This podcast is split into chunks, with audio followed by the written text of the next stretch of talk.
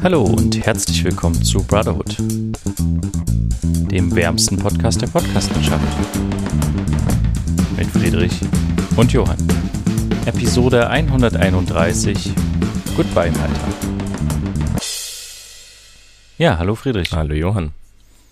Ich begrüße dich ganz, ganz herzlich mhm. und wir begrüßen natürlich auch unsere ZuhörerInnen da draußen in der weiten Welt ganz herzlich zu einer weiteren Folge Brotherhood auch wieder remote, genau wie die letzten Folgen auch. Mhm. Allerdings wieder direkt aus Leipzig, ähm, aus der Sendezentrale. Ähm, Friedrich, wie geht's, wie steht's? Wir haben jetzt Hochsommer, es ist warm. Ähm, kommst du klar? Ich komme einigermaßen klar, ja. Es, man, man ölt dann sehr schnell, sehr viel. Also irgendwie ist es jedenfalls bei mir so, also sehr schnell irgendwie schwitzt man dann, aber es ist warm, es lässt sich nicht ändern und ähm, es gibt ja aber immer mal jetzt auch wieder so kühle Tage, das ist ganz cool. Ähm, ja, aber immer, ich, ich, ich komme gut durch. Was ich nur mal so am Rand erzählen wollte, was ich ja, mir, ähm, ja, womit ich mich lange irgendwie versucht habe zu beschäftigen, ist der Kauf eines richtigen Fahrradhelms. Und ah. da habe ich mich immer so ein bisschen, hm, okay, bestellen ist so die Frage, passt der dann, dies, das. Ähm, ja. In einem Fahrradhelm mit irgendeinem Discounter, wie jetzt in dem Aldi oder so, wenn die die verkaufen, ist jetzt vielleicht auch nicht ganz das Wahre. Ähm, deswegen habe ich gestern mich mit ein paar Freunden in der Stadt verabredet und dort haben wir uns dann jeder ein Fahrradhelm geholt, weil die, cool. die, die, Kollegen auch festgestellt haben, dass sie einen Fahrradhelm brauchen und ähm, ja. Jetzt haben wir jeder ein Fahrradhelm, witzigerweise alle die, den gleichen. also, Echt? Ja, wir haben alle am Ende einfach den gleichen mitgenommen aber das war auch der beste von preis-leistungsmäßig her. Ähm, Was hast du so äh, um den Daumen gepeilt gezahlt? Ich habe 50 Euro bezahlt.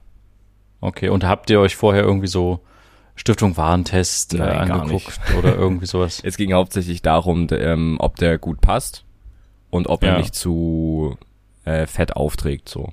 Also muss ja auch damit fahren können, sprich ähm, Kopf nach hinten werfen, hier und da schauen und so. Man muss ja wendig bleiben. Ähm, ja. Und das ist da auf jeden Fall gegeben gewesen. Ja, und jetzt, dann fahre ich ab jetzt auch immer mit Helm. Das ist cool. Sollte jeder machen. Auf jeden Fall. Mhm. Ich äh, habe zwar auch lange Zeit einen Helm gehabt, aber ich habe den nur rumstehen gehabt und irgendwann ist der mal versehentlich, äh, ja, ich weiß nicht, wo er jetzt ist, sage ich, sag ich mal, mal so. ich hätte mich da ein bisschen bedeckt. Aber ähm, ja, ich wollte mir dann auch mal einen schönen, stylischen sinnvollen, wie du sagtest, auch ähm, zulegen. Mhm. Aber habe da auch ein bisschen Respekt vor. Ich glaube aber, ich würde tatsächlich vorher erstmal so Stiftung Warentest gucken. Weil ich finde, dass es gar nicht so schlecht, dass es die gibt und dass die solche, solche Tests machen. Ich hatte da neulich irgendwas war das, was war das? Ach, so eine Patientenverfügungspaket und sowas hatte ich bei denen, mhm. ähm, glaube ich, geordert. Also man zahlte dafür nicht viel Geld für so eine, ähm, für so eine Datei, für so eine große PDF, drei, vier Euro oder sowas. Und dann hat man das alles gut aufbearbeitet, erklärt und ähm, im Bezug auf diese ganzen Fotoapparate, glaube ich, hatte ich damals auch bei ähm, Stiftung Warentest geschaut, mhm. so ein Vergleich. Obwohl, nee, das war was anderes. Ich weiß es nicht mehr. Aber manchmal lohnt es sich, finde ich, bei denen reinzuschauen, was die so für verschiedene Tests äh, anbieten. Weil mhm. manchmal sind die echt ganz gut und gerade bei einem Fahrradhelm geht es auch um Sicherheit. Ja. Und ähm, wenn du kannst ja noch den stylischsten Helm haben, aber wenn der am Ende diese Schale, wo, worum es eigentlich geht, dann irgendwie bricht bei einer geringen Belastung, dann ist ja auch Quatsch. Nee, ist richtig, ja. Aber es ist wichtig, gerade ich bin ja auf einem Fahrrad unterwegs, was eben ein bisschen schneller ähm, unterwegs ist, beziehungsweise mit, mit dem man schneller unterwegs ist. Deswegen finde ich es da nochmal umso wichtiger, einen Helm zu tragen. Weil man ja. sich dann vielleicht auch selber mal überschätzt irgendwo. Definitiv. Mhm. Ja, definitiv. Ja. Ja, ich äh, habe tatsächlich, äh, kann noch was, ein bisschen was aus Malta erzählen. Mhm. Ähm, bin ja jetzt erst vor ein, zwei Tagen wieder zurückgekehrt. Ja. Ähm, es war deutlich wärmer als hier. Ich bin sehr froh, okay. dass es hier, also du hattest ja teilweise, ich weiß nicht, ob ich das letzte Folge schon erzählt hatte, wir sind aufgestanden und ähm, du hattest das Gefühl, du kannst dich eigentlich gleich wieder ins Bett legen, weil du den ganzen Tag über nichts draußen großartig machen kannst. Wenn mhm. du einmal durch die Sonne läufst, um irgendwie zu einer Bushaltestelle zu laufen oder sowas, bist du so, du bist so fertig einfach. Mhm. Und ich habe das wieder unterschätzt. Man muss echt viel mehr trinken, gerade in so ähm, wärmeren Regionen. Ähm, ich habe da ein bisschen wenig getrunken. Also Wasser und solche Geschichten. Und ähm, ja, wir hatten tatsächlich noch ähm, ein anderes Projekt, was wir in Malta umsetzen wollten, wofür nochmal andere Kollegen angereist sind. Okay. Und ähm, wir begleiten da, also wir begleiten über einen längeren Zeitraum, oder sagen wir mal so, äh, wir wollen einen Film machen über fünf Personen, äh, die geflüchtet sind, aber es soll jetzt nicht ein klassischer Film sein aus dieser ähm, europäischen Perspektive, sage ich jetzt mal, wo auch eine Seenotrettungsorganisation dann im Vordergrund steht und wie die die Leute quasi auf See retten, sondern es geht tatsächlich auch in dem Film darum, äh, vor allen Dingen auch, was die Leute antreibt zu einer Flucht und wa was sie eigentlich vorher gemacht haben, weil diese Überquerung des Mittelmeers ist ja erst, ist, also ist ja dann einer der letzten Schritte. Mhm. Vorher musst du ja die Sahara irgendwie durchqueren, ähm, musst in Libyen irgendwie überleben. Manche waren ja auch mehrere Jahre in Libyen in irgendwelchen Gefangenenlagern oder mussten sich freikaufen lassen von ihrer Familie, wie auch immer. Ähm, und mussten auch vorher noch andere Länder durchqueren. Und dann haben wir jetzt gesagt, lass uns doch mal was machen, was den gesamten Komplex Flucht so ein bisschen aus der Perspektive der Leute, die halt losgezogen sind, äh, abbildet. Und deswegen haben wir uns fünf Leute gesucht, äh, die in Malta ansässig waren und alle mit demselben Boot quasi rübergekommen sind, mhm. ähm, auch gerettet wurden, aber dass die halt aus nur diese Leute quasi erzählen, nur die fünf ähm, Geflüchteten und wie es ihnen jetzt geht und ihre, ihre gesamte Geschichte. Und mit dem haben wir angefangen 2019 das zu drehen. Wir hatten auch schon eine Rohfassung fertig geschnitten, also es soll ein längerer Film werden. Ich glaube, die Rohfassung ist so 70 Minuten mhm. um den Daumen herum lang. Und ja, jetzt wollten wir halt quasi ein aktuelles Update von denen haben, weil wir jetzt zwei Jahre stief das Projekt ein bisschen ein. Wir hatten andere Sachen zu tun. In Deutschland ging vieles ab, ne? Mhm. Du weißt selber, was hier alles los war. Ja. Und deswegen ist es ein bisschen in den Hintergrund geraten und da haben wir das zum Anlass genommen, nochmal hinzufahren und nochmal zu gucken, äh, was, wie die aktuell leben, wie die aktuellen Status äh, auch sind von denen, äh, das Asylverfahren, wie das läuft und wie die zurückblicken quasi. Und ja, äh, ich kann mal so sagen, es war semi-erfolgreich. Oh, also okay. es ist tatsächlich sehr schwierig gewesen. Wir wollten ursprünglich alle zusammenbringen an einem Tag und äh, die auch zusammen quasi interviewen. Das äh, konnten wir uns dann schon mal abschminken, weil wir verschiedenste Personen nicht mehr erreicht haben. Also mhm. zwei von fünf, wo dann die Vermutung bestand, dass die inzwischen nicht mehr in Malta sind, sondern in Frankreich. Es hat irgendjemand erzählt, ob das jetzt stimmt, wissen wir noch nicht. Da hatten wir also noch drei übrig. Ähm, und einer davon ein Musiker ähm, und die anderen zwei ähm, arbeiten in einem anderen Bereich und ähm, ja, jeder von den dreien hat eigentlich so eine feste Arbeitsstelle, wo sie irgendwie viel zu tun haben.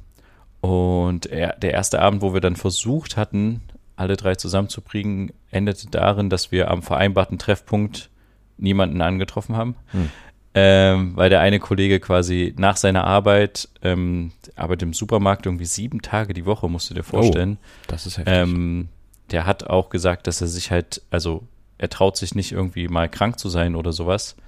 Ähm, und hatte auch irgendwie, also er nimmt auch keinen Urlaub, mhm. weil ich weiß nicht, ob der da abgezogen wird oder ob der das nicht ganz verstanden hat, aber weil er sagt, ähm, dass sein Chef, wenn er sich einen Urlaubstag nimmt, kriegt er den Tag halt nicht bezahlt. Aber Urlaub ist ja eigentlich, also es gibt ja ein gewisses Kontingent, was man hat.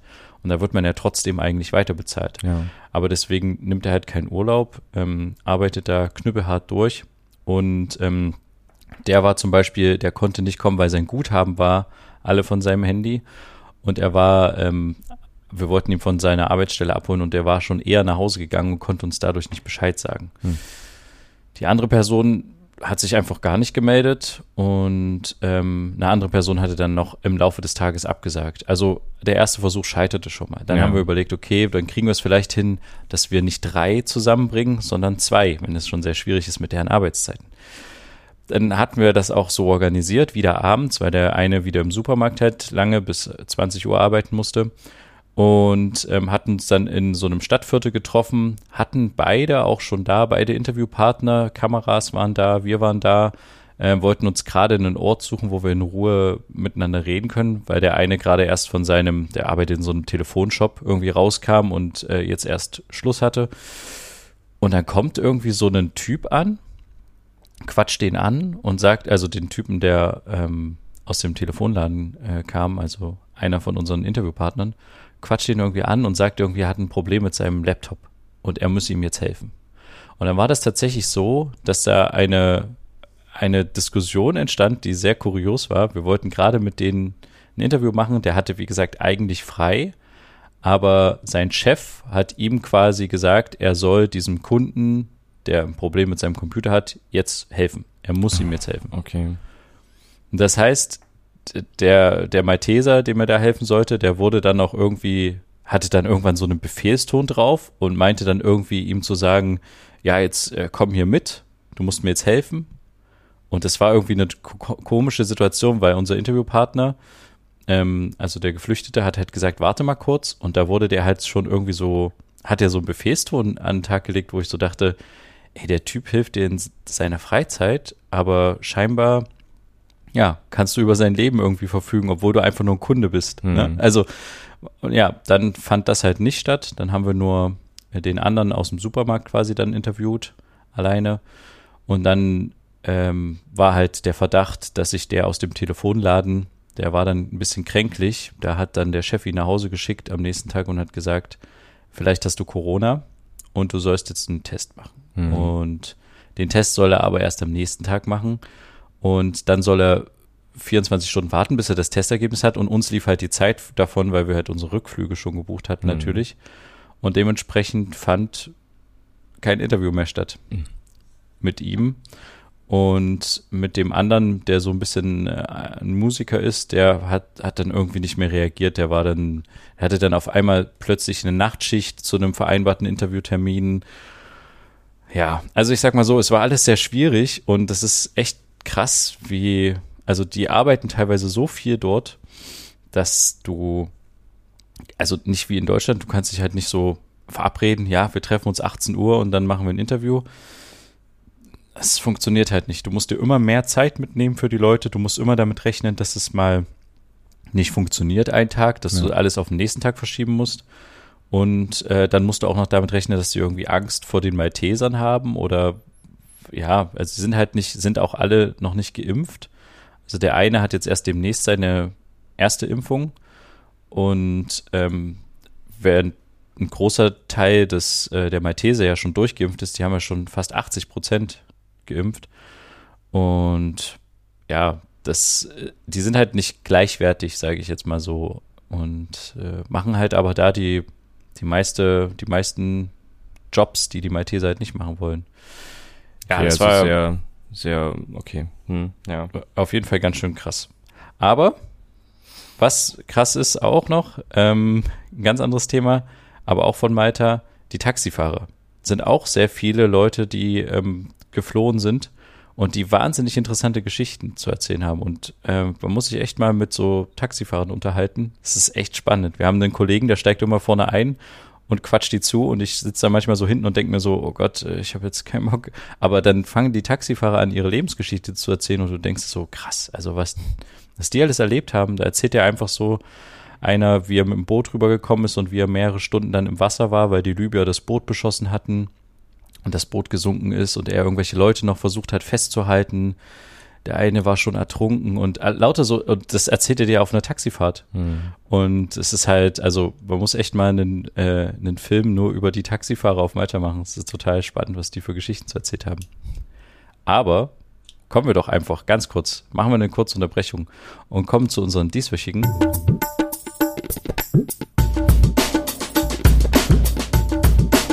Bro Shorts. Ja, meine Bro Shorts äh, trägt den Namen Der Raum. Ähm, beziehungsweise der Titel ist eigentlich Der Raum mit Eva Schulz. Es ist eine Produktion vom SWR, also man findet es auf jeden Fall in der ARD-Mediathek. Ähm, geht etwa eine Stunde. Dreht sich darum, dass mehrere Personen, die ähm, einen gewissen ja, eine gewisse Meinung haben, sage ich jetzt mal, sich zusammen in einem Raum treffen, so ein bisschen Escape Room mäßig mhm. und dann halt äh, miteinander sich unterhalten. In dem Fall dieses scheint eine Serie zu werden. Äh, in dem Fall geht es äh, um das Thema Fleisch. Ist Fleisch, ist, ist Fleischessen noch okay? Ähm, und da trifft halt zum Beispiel ein veganer Influencer auf einen Schweinebauern, der halt 3000 Mastsauen hat. Und da diskutieren die halt miteinander. Und das ist halt ein Alternativ, ein Alternativ-Sendeformat, sage ich jetzt mal, was sie sich überlegt haben, gegen die normalen Talkshows, wo halt die Politiker sitzen, miteinander reden und am Ende nur Phrasen loswerden und es ja. kommt kein Ergebnis raus. Hier geht es halt darum, dass sich Leute miteinander unterhalten, die halt verschiedenster Meinung sind und am Ende vielleicht auch sich überzeugen lassen oder auch die andere Perspektive kennenlernen. Und es ist sehr spannend, sehr interessant, kann ich nur empfehlen. Wie gesagt, der Titel ist Der Raum mit Eva Schulz. Ähm, ist Fleischessen noch okay? In der ARD-Mediathek. Okay. Ich habe eine YouTube-Empfehlung und zwar in dem Fall jetzt einen kompletten YouTube-Kanal und zwar der YouTube-Kanal Twitch Farming. Ich weiß nicht, ob du den schon mal kennst irgendwie. Eigentlich streamt der immer auf Twitch. Es ist ein ein Livestreamer, der quasi sich die ganze Zeit bei der Arbeit mitfilmt bzw. streamt und zwar, wie der Name schon sagt, bei seinen äh, ja bei seinen Farming-Aktivitäten. Also er, er, er ist halt mit auf einem Bauernhof mit aktiv wo er da mit Korn anbaut, mit sät, mit äh, erntet und solche Sachen. Ähm, Ach, krass. Und das ist ziemlich interessant, weil er das halt die ganze Zeit live streamt, während er da in seinem Mähdrescher sitzt und äh, auch verschiedene Kameraperspektiven hat, dann noch mal eine Drohne anschmeißt und mal zeigt, wie das von außen aussieht und währenddessen da mit seinem Mähdrescher durch die Gegend fährt und ähm, ja, der hat auch einen YouTube-Kanal, wo er eben verschiedene Sachen auch zeigt und das ist ziemlich interessant, weil es auch viele interessante Fakten so gibt und die Geräte heutzutage sind ja wirklich, also das sind ja Riesenteile, die übelst modern sind, die aber auch eine gewisse Pflege ähm, ja brauchen, damit die eben nicht in Flammen aufgehen, so ein Mähdrescher. Also wenn du mhm. den halt danach wiederverwendest am nächsten Tag, ohne den sauber zu machen, dann wird er wahrscheinlich anfangen zu brennen, weil sich überall irgendwo was ähm, gesammelt hat. Ähm, Finde ich sehr interessant, kann man sich auf jeden Fall mal anschauen auf YouTube, wie gesagt, die YouTube-Videos und oder auf Twitch auch den Livestream. Ähm, ist ein deutscher Kanal, der halt da alles so ein bisschen zeigt, was er da so macht. Ja. Dann würde ich sagen, war das auch unsere dieswöchigen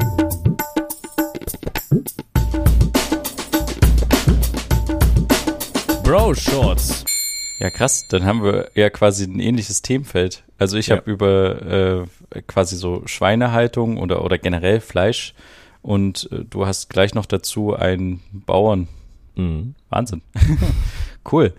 Ähm, äh, thematisch passt es ja ganz gut zusammen. ich habe tatsächlich noch eine andere Geschichte. Ähm, ich überlege gerade, ob ich die noch erzähle. Ah ja, ich kann, ich kann die noch kurz erzählen. Und zwar habe ich die schon seit längerem äh, mir aufnotiert, dass ich die dir mal erzählen wollte. Und zwar, ich weiß nicht, ob du das kennst, du hast ja auch vielleicht in deinem Arbeitsumfeld manchmal mit so Leuten zu tun, die auf einmal, wo du auf einmal feststellst, dass die so Verschwörungsgedanken haben. Hm. Also jetzt nicht ja. unbedingt nur Corona, sondern auch noch andere Geschichten. Alles Mögliche. Hm. Ja. Und so eine Situation hatte ich tatsächlich vor ein paar Tagen mal, obwohl inzwischen sind schon Wochen, wo eine Arbeitskollegin von mir auf einmal anfing, irgendwie zu meinen, dass das ja irgendwie alles schon gesteuert ist. Und dann habe ich so gesagt, also ich habe mich dann darauf eingelassen so ein bisschen und habe gesagt, wie meinst du jetzt, was ist jetzt gesteuert und so. Und dann meinte sie, na ja, also es muss ja irgendwie da höhere Interessen dran geben, so. Und dann fing sie so an, so Sachen zu erzählen wie, also, also ich habe dann nachgefragt, ist denn, also ist denn das, ist, also an was glaubst du denn da nicht oder so? Und da meinte sie, naja, zum Beispiel, äh, also ich weiß ja nicht, ob die Erde jetzt wirklich rund ist oder flach. Hm, okay. Und dann habe ich gesagt, naja, also weil sie noch nie da oben war. Und da habe ich gesagt, na gut, aber also die ist jetzt also es gab viele Leute, die das gesagt haben, dass sie rund ist und das ist jetzt schon die Erkenntnis seit vielen äh, Jahren, dass das der wissenschaftliche Stand ist und ähm, ja, aber ich war ja noch nicht da. Und da habe ich gesagt, naja, und ähm, glaubst du, dass die Mondlandung, was ja auch manchmal dann von so Leuten gesagt wird, eine Inszenierung rein war und dass sie sich das alles ausgedacht haben? Und dann meinte sie aber interessanterweise, nee, das äh, wäre ja zu aufwendig. Das könnte man ja jetzt nicht mehr machen, weil ja jetzt inzwischen so viele ähm, ins All gereist sind und sowas. Also mhm. es wäre zu aufwendig quasi, das zu inszenieren. Naja, und dann äh, habe ich ja gesagt, aber guck mal, du, also wir, wir müssen ja jetzt nicht unbedingt da hochgeflogen sein, um zu sehen, dass die Erde rund ist. Es gibt ja auch noch andere Indizien dafür. Und dann meinte sie, ja, Aber was ist denn, wenn die Erde zum Beispiel eckig ist? Weißt du, in 50 Jahren oder 100 Jahren lachen die Leute über uns, weil wir gesagt haben, ha, die Leute damals dachten immer, das wäre eine flache Erde und wir wussten damals dann, das war eine runde Erde, aber inzwischen wissen wir, die ist eckig. Und dann dachte ich so, oh, wo bin ich hier gelandet? und habe dann gesagt, äh, und ach so, und sie meinte dann aber natürlich auch noch, ja, aber es ist ja auch nicht schlimm, es kann ja jeder glauben, was er will. Und das ist ja das gute Recht. Ja, und dann habe ich gesagt, ja, klar, grundsätzlich hast du recht. Aber ich finde es trotzdem nicht richtig, weil ich finde, du machst damit halt was kaputt, was sich, was wir als Menschheit, was unser hohes Gut ist, nämlich Wissen. Das haben wir uns über mehrere Jahre, Jahrhunderte aufgebaut. Und Wissenschaft baut auch auf anderen Wissenschaften und An Annahmen quasi auf.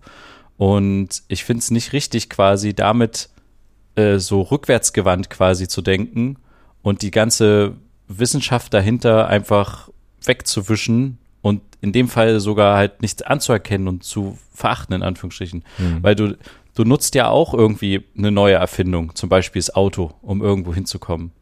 Aber so Grundgesetze wie so Schwerkraft und sowas musst du doch auch dann irgendwie anerkennen, um halt irgendwie weiterleben zu können. Und mhm. damit sich halt dann die Wissenschaft auch auf andere Sachen beziehen kann. Und ähm, dann meinte sie, naja, aber wer sagt mir denn, das hier ist jetzt ein Tisch vor mir? Aber wer sagt mir denn, dass das wirklich ein Tisch ist? Vielleicht denke ich nur, dass das ein Tisch ist. Und das ist ja alles Materie. Und vielleicht diese Wand hier, die vor uns ist, vielleicht kann ich irgendwann durch die Wand durchgehen. Und dann habe ich gesagt, ja, vielleicht kannst du das, irgendwann durch die Wand durchgehen. Aber du musst ja trotzdem erstmal anerkennen, dass es eine Wand ist, um da durchzugehen. Ja, aber die Wissenschaft, die äh, Quantenphysik ist ja schon so weit, da habe ich irgendwie neulich was gelesen, dass mit der Materie und so, dass das ja noch nicht ganz so. Äh, und dann dachte ich so, ja, okay, gut, dann liest das halt weiter. aber es war so eine, also es war so super skurril und ich finde es wirklich, also ja, sie hat recht, jeder kann denken, was er will und ich will das auch niemandem verbieten, aber ich finde, das ist halt es ist halt irgendwie, es ist, es ist nicht förderlich, finde ich. Und es ist vor allen Dingen auch so, ich pick mir halt die Rosinen raus, so Errungenschaften, weißt du, ich nehme zum Beispiel das, ich nehme nehme Flugzeug, bla bla bla, ähm, reise überall hin, habe den Zugang zum Internet und bla und dann sage ich halt irgendwie, da ist irgendeine komische Macht dahinter und das kann irgendwie nicht sein und die Erde ist am Ende gar nicht rund, sondern eckig ich finde das irgendwie, keine Ahnung, ich finde das irgendwie nicht förderlich. Hattest du schon mal solche? Ja, ich hatte schon mal sowas, aber das bezog sich damals wirklich aufs, ähm, also es war bei meiner Arbeit bei der DHL, bezog sich damals wirklich auf die, auf die ganze Corona-Sache und aufs Impfen. Also da, das, weil das halt so aktuell war. Ähm, solche Diskussionen mit so, mit so Erde ist eckig oder ist flach oder so hatte ich tatsächlich noch nicht. Bin ich auch froh drüber. Ähm, ja, aber ich kann, ich finde es halt, ich weiß nicht, wie ich es beschreiben soll. Also ich hatte mal letztens ein sehr interessantes Video gesehen von Quarks und Co. Ähm, mhm. wo es darum ging, ob wir wirklich existieren, beziehungsweise wie unser Gehirn alle möglichen Sachen in der Umgebung wahrnimmt. Und die Frage, ist alles eine Simulation? Und am Ende kam es zu dem Schluss, wahrscheinlich, also nicht nur wahrscheinlich, sondern unser Gehirn also die, die Gefühle, die wir haben in den Händen und sowas, sind alle am Ende simuliert, weil das Gehirn versucht sich dadurch einen Eindruck zu verschaffen, wie es außenrum aussieht. Ja. Weißt du, also die Augen ja, sind dafür das. dass du was siehst und deswegen gibt es halt auch die Möglichkeit von optischen Täuschungen und sowas, weil das Gehirn halt versucht, Schlussfolgerungen zu, zu ziehen aus Sachen, die es schon kennt. Und deswegen sieht es dann da auf einmal einen Busch statt einen Bären oder was was anderes oder so. Oder genau andersrum. Oder hier bewegt sich was, obwohl sich gar nichts bewegt, weil das Gehirn halt die Simulation weiterführt, weil es halt denkt, es geht jetzt hier weiter oder so, also ja. Da sind schon ein paar Sachen da, wo ich dann dachte, okay, sehr interessant, vielleicht verlinken wir uns euch das auch mal, ähm, weil das sind sehr witzige Fakten, also sehr interessante Fakten, die er da raushaut. Ähm, Deswegen das Ding, wer sagt mir denn, dass das ein Tisch ist? Und vielleicht kann ich irgendwann durch die Wand gehen, ja? Vielleicht kann man das irgendwann, aber aktuell nicht. Deswegen, ich weiß auch nicht, woher dieser genau. Gedanke mit diesem, warum muss man ja. jetzt das Thema überhaupt aufmachen mit dem Erde flach oder nicht? Ist das so ein, gehört das inzwischen, ich weiß nicht, wie man es beschreiben soll, zu einem Trend? Das ist ein Standard äh, bei Verschwörungstheoretikern, dass die Erde, okay. also es gibt so irgendwie, habe ich das Gefühl, so fünf, sechs Sachen, die halt immer dann in Frage gestellt werden. Mondlandung hm. funktioniert nicht, am Ende steckt irgendeine Großfamilie und die Reichen hinter allem hm. und alles wird gesteuert. Äh, dann die Erde rund flach ist genauso was. Ähm, vermutlich noch UFO-Geschichten kommen dann auch noch dazu, hm. dass am Ende schon alle Außerirdischen hier sind und so. Ja, aber genau wie du sagst, warum muss man sich damit beschäftigen? Also ich, ich äh, habe ja keinen äh, kein Benefit davon. Ja. Ich, ich muss ja jetzt die nächsten 50, 60 Jahre, die ich noch lebe, muss ich ja in dem Umfeld, in dem ich mich bewege, äh, klarkommen. Das heißt, ich kann aktuell nicht durch die Wand gehen. Und auch nicht darauf hinarbeiten, es irgendwann zu können. Also ist das ja. Muss ich mich damit jetzt auch nicht die genau. ganze Zeit beschäftigen, sondern ich kann einfach in dem Setup, in dem Setting, was, äh, was jetzt aktuell da ist, kann das einfach akzeptieren und äh, ja, halt einfach da leben. Also ja. ich muss mich doch nicht mit so Sachen beschäftigen. Es macht einen doch auch einfach kaputt. So. Das stimmt. Und was ist dann das Ziel? Dass irgendwann alle aufwachen und das erkennen und sich gegen, gegen die Reichen stellen oder wie? Ist das die Idealvorstellung dann am Ende? Ja, vermutlich, aber das wäre mal interessant gewesen, dass du mal vielleicht die Frage stellst, ja, okay, und was, was machen naja, wir jetzt? Sie hat halt, naja, sie hat halt gesagt, sie findet es halt interessant. Ach so, okay, so. okay. Hm. Also, aber dann würde ich es halt eher so als Unterhaltung ansehen. Dann würde ich halt äh, sowas wie zum Beispiel was früher auf Sat 1 lief. Irgendwelche inszenierten Familiensachen, äh, keine Ahnung, hm. Schwiegertochter gesucht, hm. äh, irgendeine Richtersendung oder sowas. Weißt du, dann äh, konsumiere ich halt so Verschwörungstheorien als Unterhaltung und lache darüber und sage, hahaha, sind die doof. So, weißt du, dann kann ich es verstehen. Hm. Aber ähm, da dann wirklich irgendwie so ein äh, so dran zu glauben und es seht halt am Ende auch nur Zwietracht in der Gesellschaft, ja. ne? Weil ich sag jetzt halt, ich sag jetzt nicht, dass sie dumm ist, ne? Aber ich sag halt, ich finde das nicht okay, dass sie, also, dass sie quasi damit halt die andere Wissenschaft, die wir bisher haben, oder uns als Menschheit gesamt eigentlich verachtet und halt sagt, also klar, Wissenschaft soll immer hinterfragen.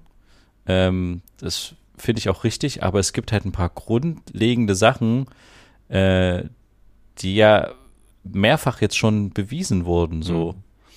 Und warum muss ich die in Frage stellen? Also damit stelle ich uns doch als Menschheit auch in Frage. Und das ist halt nicht irgendwie gesellschaftsförderlich, sondern irgendwie gesellschaftsschädigend, finde ich. Ja. ja, genau. Und am Ende profitiert von sowas natürlich immer jemand, der halt diese Thesen lostritt, der dann irgendwie einen Online-Shop hat fürs Überleben, ein Survival-Kit mhm. ähm, und was weiß ich. Also am, am Ende ja, nützt es mir nichts, finde ich, da in diese Richtung zu denken. Aber gut, ja. Es ist genau wie mit dem Klimawandel. Der Klimawandel soll ja dann quasi auch nicht stattgefunden haben. Es ist, glaube ich, auch eine der großen Thesen dann immer. Hm, ja, aber apropos Klimawandel. Mhm. Ähm, ich habe neulich ein interessantes, äh, einen interessanten Dings gesehen, muss ich mal ganz kurz raussuchen. Und zwar auch von Quarks und Co. hattest ah, du ja, ja gerade mal angesprochen ein, ähm, ein Bild. Da ging es quasi darum, dass Quarks und Co. haben quasi überlegt, wie sich das Wahlprogramm von den einzelnen Parteien ähm, bezüglich Klimakrise ja, gestaltet. Mhm. Und weil sie halt gesagt haben, für einen Großteil der Bevölkerung, ich glaube so 28 Prozent oder so, ist halt Klimakrise ein sehr, sehr entscheidender entscheidendes Thema jetzt für die Wahl, für die anstehende Bundestagswahl. Ja. Und die haben quasi alle Parteien mal genommen und haben äh, geguckt, welche Haltung die einzelnen Parteien hat. Und da ist es zum Beispiel so, dass äh, die CDU sagt halt, sie findet äh, Klimaschutz wichtig, ähm, aber ihr andere Staaten müssen sich halt auch dran beteiligen. Das genau. ist so das, was okay. in ihrem Wahlprogramm steht. Bei der AfD ist natürlich so, äh, glaubt niemand an menschengemachten äh, Klimawandel, ähm, aber es ist, würde so eine Art Klimahysterie gerade entstehen, eine künstliche. Mhm. Die SPD findet zwar den Klimaschutz wichtig ähm, und setzt auf Wasserstoff als Hoffnungsträger für mhm. die Zukunft. Äh, die FDP erkennt die Klimakrise als Herausforderung an. Ähm, die aber auch neue Chancen bieten, vermutlich halt ein wirtschaftlicher Hintergrund bei der FDP. Ne? Mhm. Äh, bei der Linken gibt es bisher nur einen Entwurf des Wahlprogramms und äh, da haben die aktuell drin stehen, die Linke fokussiert sich auf Klimagerechtigkeit und gibt die Re den Reichen die Schuld an der Klimakrise. Und die Grünen sind halt die einzigen, die jetzt sagen, sie sieht die Klimakrise als Existenzbedrohung an, die Partei. Und die jetzigen Bemühen reichen nicht aus. Mhm. Und alle anderen Parteien erkennen etwa, etwa, also vielleicht die Klimakrise so ein bisschen an, ne? Aber sagen jetzt nicht unbedingt, bis auf die SPD, die jetzt sagt, sie setzt auf Wasserstoff als Zukunftstechnologie, ähm, haben jetzt aber nicht unbedingt den direkten Handlungszwang oder erkennen zumindest nicht, dass es unbedingt jetzt was passieren muss. Hm. Und vielleicht, ich weiß nicht, ob sich Wahlprogramme jetzt noch so kurz vor der Wahl ändern lassen, jetzt gerade mit der, mit der Flut, die es gab. Ob jetzt noch ein, zwei Parteien so ein bisschen was einweben bei sich, klimatechnisch. Aber ich fand das irgendwie einen interessanten Fakt.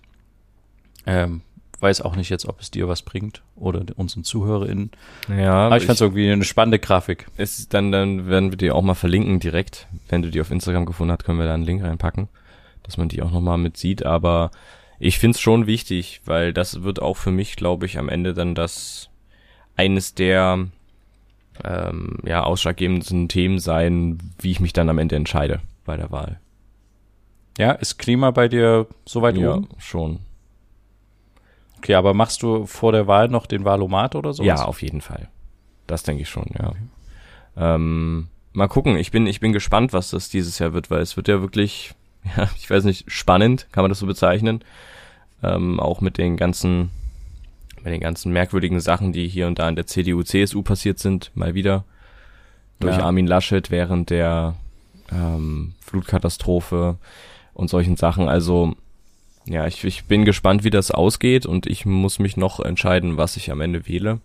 Aber ich habe schon so erste, erste Ideen, aber die verraten wir mal noch nicht.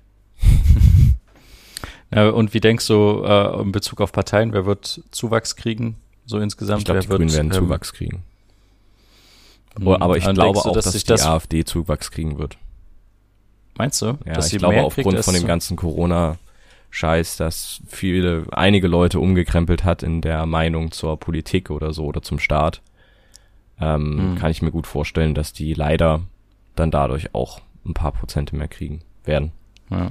Aber am Ende, wer weiß, also am Ende, wenn die nichts erreichen, vielleicht, also ich hoffe ja, dass die dann auch mal wieder ordentlich Prozente verlieren, weil sie eben nichts umsetzen können von dem Quatsch, den die da reden.